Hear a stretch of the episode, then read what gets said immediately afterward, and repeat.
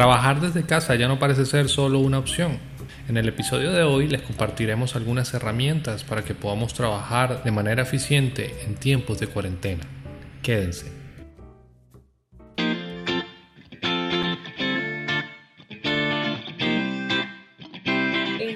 En sus, zapatos. Muy buenos días, sean todos bienvenidos a un episodio nuevo de En sus zapatos.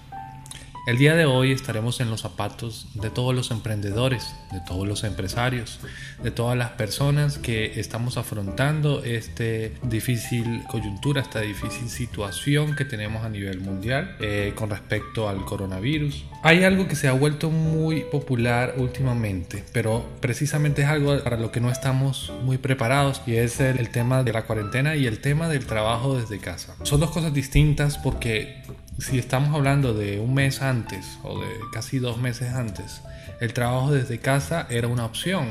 Podíamos evitar el contacto eh, en el nivel en que o, en, el momento en el que el nivel de, del coronavirus no había permeado tanto en cada país. Eh, y, y, esto nos creaba una experiencia para que cuando tengamos momentos críticos podamos estar acostumbrados y, no estemos evaluando si sí funciona el teletrabajo, si no funciona. La cuarentena, por el contrario, ya es una, una etapa un poco más fuerte porque ya, si bien sabemos la cuarentena en, medicina y en la parte de sanidad, es un término que se usa para, para describir un aislamiento de personas que están en, con alguna enfermedad que tiene un riesgo de contagio masivo. Esta cuarentena nos pide que bajemos el nivel de contagios, ¿sí? Por eso no, se iguala con el término de teletrabajo trabajo desde casa. Sin embargo, ambos tomaron por sorpresa a Colombia. Sí, por suerte nosotros en Zambrano tenemos una cultura también por el tipo de servicio que ofrecemos, tenemos una cultura de trabajo remoto de teletrabajo. Instamos a las empresas o asesoramos a las empresas para que puedan implementar herramientas de trabajo que permitan que sean mucho más eficientes, ¿sí? bien sea dentro de una oficina o bien sea desde casa. Eh, esto se llama eh, optimización de, de eh, optimización de productividad con herramientas digitales. Pero bueno, eh, vamos a explorar un poco eh, estas herramientas para que ustedes tengan en cuenta cómo pueden usarlas en este momento de, de crisis. ¿sí?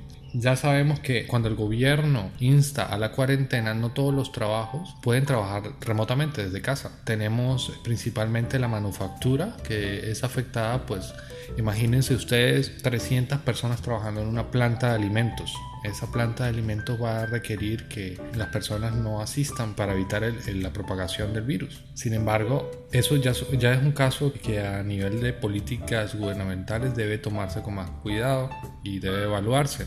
Sin embargo, cada empresario tiene también la preocupación de que no puede ser un foco para, para la pandemia. En el caso de los servicios, ¿quiénes son los, las empresas o qué tipo de empresas puede aplicar el teletrabajo o el trabajo remoto? Bueno, iniciamos por las empresas de servicios tecnológicos como todo lo que tenga que ver con web, todo lo que tenga que ver con eh, programación, perfecto. Eh, algunos decían que realmente no sabían que era una cuarentena porque pues ese era el día a día de ellos. El diseño gráfico también, todo lo que es marketing, todo es totalmente remoto. Tenemos también otro tipo de, de empresas de servicios que no son necesariamente tecnológicos, como pueden ser equipos de ventas, equipos de ventas que tienen ejecutivos contactando otras empresas y a nivel de esos, de esos ejecutivos tienen, hay supervisores. Cada uno de ellos tiene una prospección, un seguimiento, un túnel de seguimiento, ¿sí? Eh, un embudo de seguimiento de cada prospecto.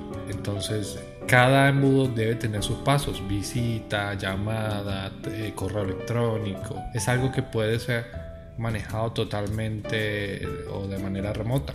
Bueno, que el supervisor, ¿cómo sabe que ellos fueron o llamaron? Bueno, para eso existen los llamados CRMs, que son gestores de la relación con el cliente, que son unas pequeñas aplicaciones que permiten decir, ok, llamar a tal persona, ya la llamé, aquí está el registro, ¿sí?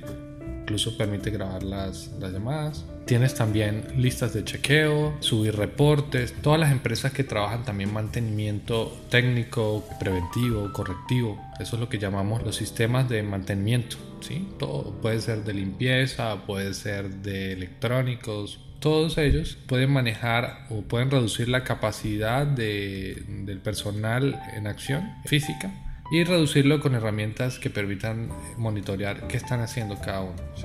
Otro tipo de, empresa puede adoptar medidas totalmente remotas. Bueno, todo lo que son las tiendas en línea. Las tiendas en línea que tienen un inventario, pueden manejarlo de manera remota. Es un, buen, es un muy buen momento para tomar medidas en cuanto al nivel de ventas sobre el nivel de visitas. Si yo tengo una tienda en línea y tenía 4.000 visitas el mes pasado y hoy estoy teniendo 3.000 visitas, tengo que aprovechar este momento en el que estoy frente a un computador para evaluar una estrategia que me permita recuperar ese tráfico. Puede ser con productos nuevos, puede ser con herramientas de redes sociales, puede ser con publicidad en línea, ¿sí?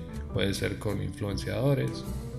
Y no solamente el tráfico, porque no quiere decir que todas las personas que ingresan al sitio web van a comprar, sino la compra, ¿sí? que es lo que llamamos conversión, que es el número de ventas, compras que te hacen entre el número de visitas por 100.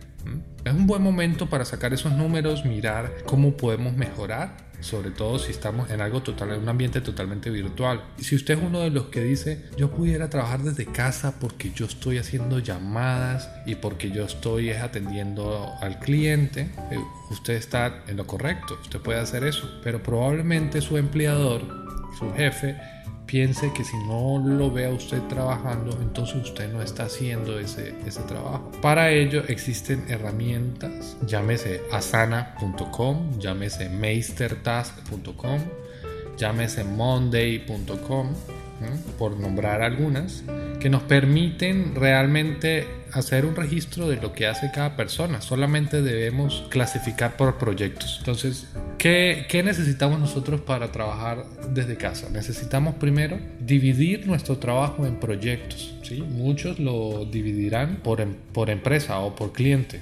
Cliente 1, cliente 2. Cada cliente tiene un nivel de tareas, ¿sí? bien sea de solamente de atención al cliente o bien sea de, de alguna intervención que necesite el cliente. Entonces vamos a crear dentro de cada cliente varios proyectos. Puede ser, por llamarlo así, mantenimiento de tal cosa, mantenimiento de plataforma tal cosa.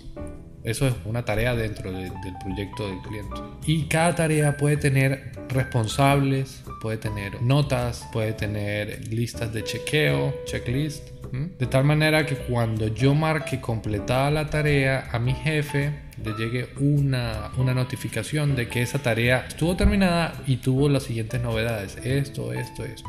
Todas estas plataformas generan un correo electrónico con un resumen de lo que todos hicimos en el día para que eh, todo esté en orden. Ahora, ¿qué pasa si nadie llenó eso? Bueno, se entiende que no trabajó. ¿sí? Entonces, ese rol de supervisión pasa a la aplicación o a este sistema nuevo de administración de proyectos. Y la persona se siente un poquito más libre para ir avanzando. De de hecho, algunos de ellos muestran como retos, ¿sí? Te dicen, ok, ya has terminado una tarea, tienes que terminar tres más. O muy buen trabajo, sigue terminando tareas y, te va a ir muy bien.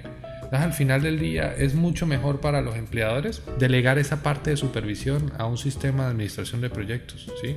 Entonces, todos los equipos de venta, bien sea ingeniería, equipos de venta de, de servicios, telefónicos, asistencias, esta área puede virtualizar sus servicios totalmente. ¿sí? Una cosa también, un error muy, muy grande es colocar estos accesos solamente en la oficina. Eso es una locura hoy que tenemos la tecnología para que sea en la nube, para que podamos acceder desde el celular. ¿sí?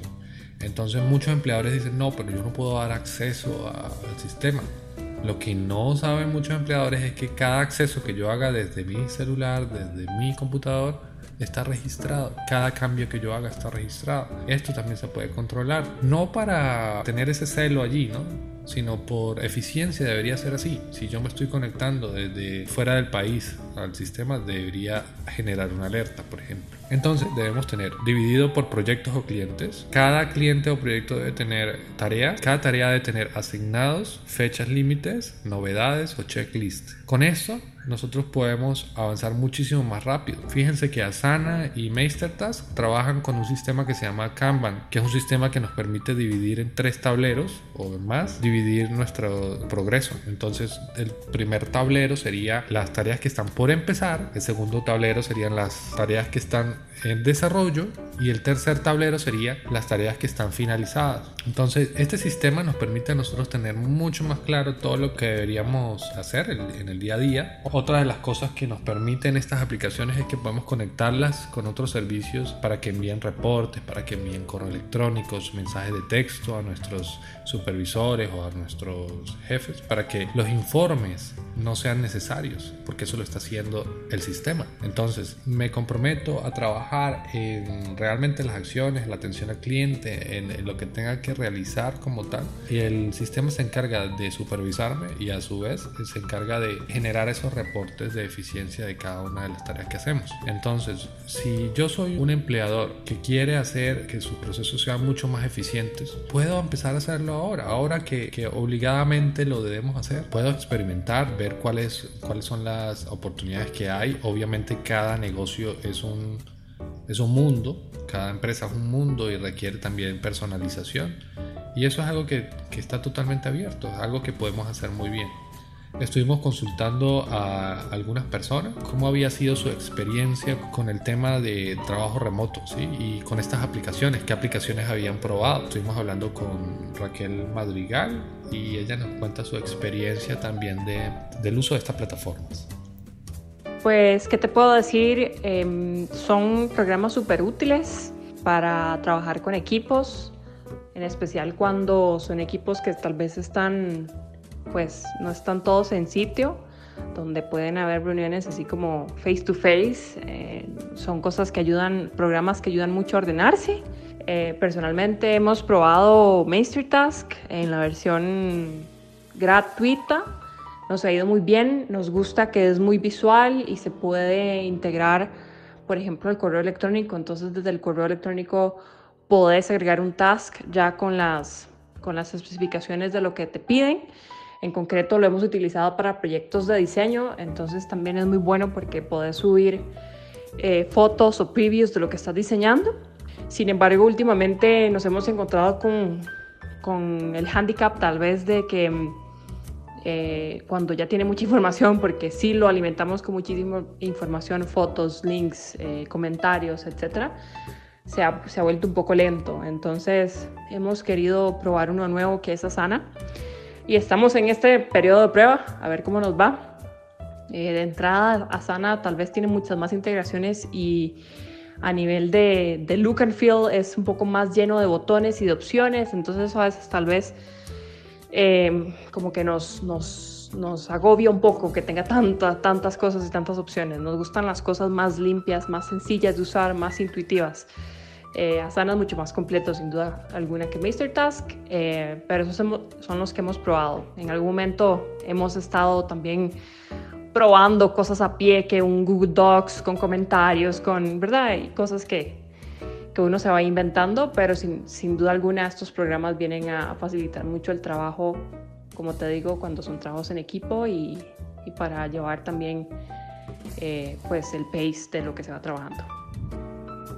Otra opinión muy importante es la de, la de los educadores. Los educadores. Sofía es la directora de una escuela de música en Costa Rica y ella nos comparte un poco su experiencia.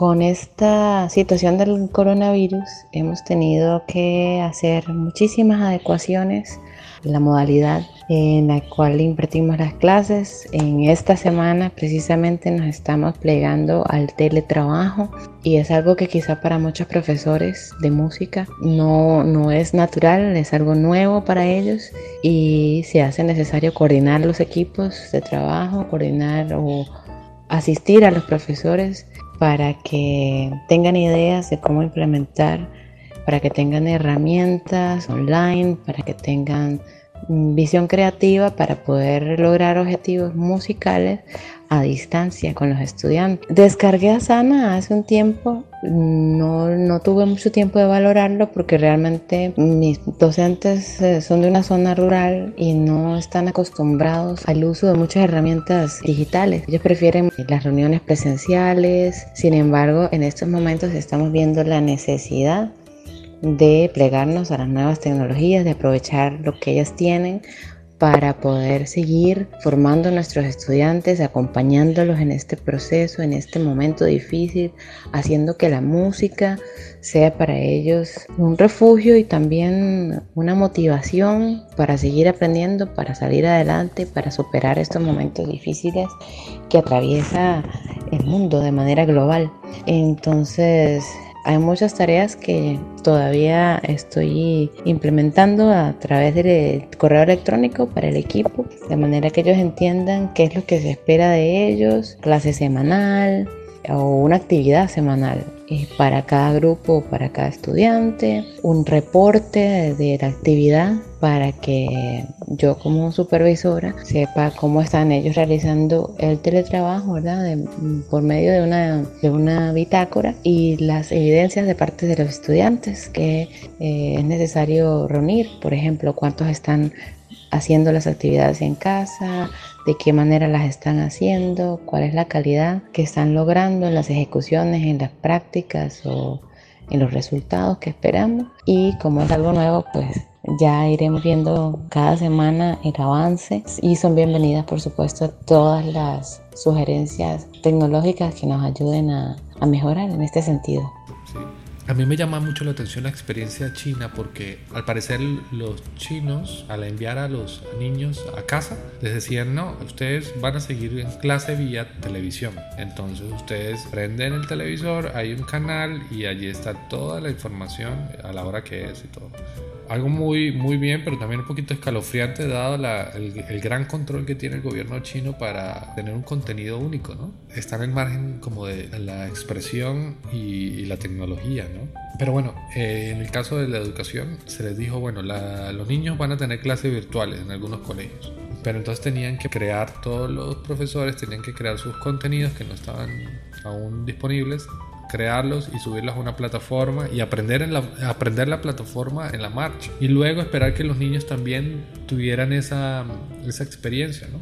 Entonces, eh, hoy en día funcionan servicios para esto que son, se llaman los MOOC, que son sistemas de aprendizaje online abiertos, que permiten crear todo un contenido y que cualquier persona en cualquier momento pueda ingresar e ir avanzando a, través de los módulos hacer, y la misma persona tenga que hacer los exámenes y, sin necesidad de que el profesor esté presente allí todo el tiempo. El profesor va a estar dedicando su gran parte del tiempo en, la, en el diseño de ese contenido, en el diseño de ese curso. ¿sí?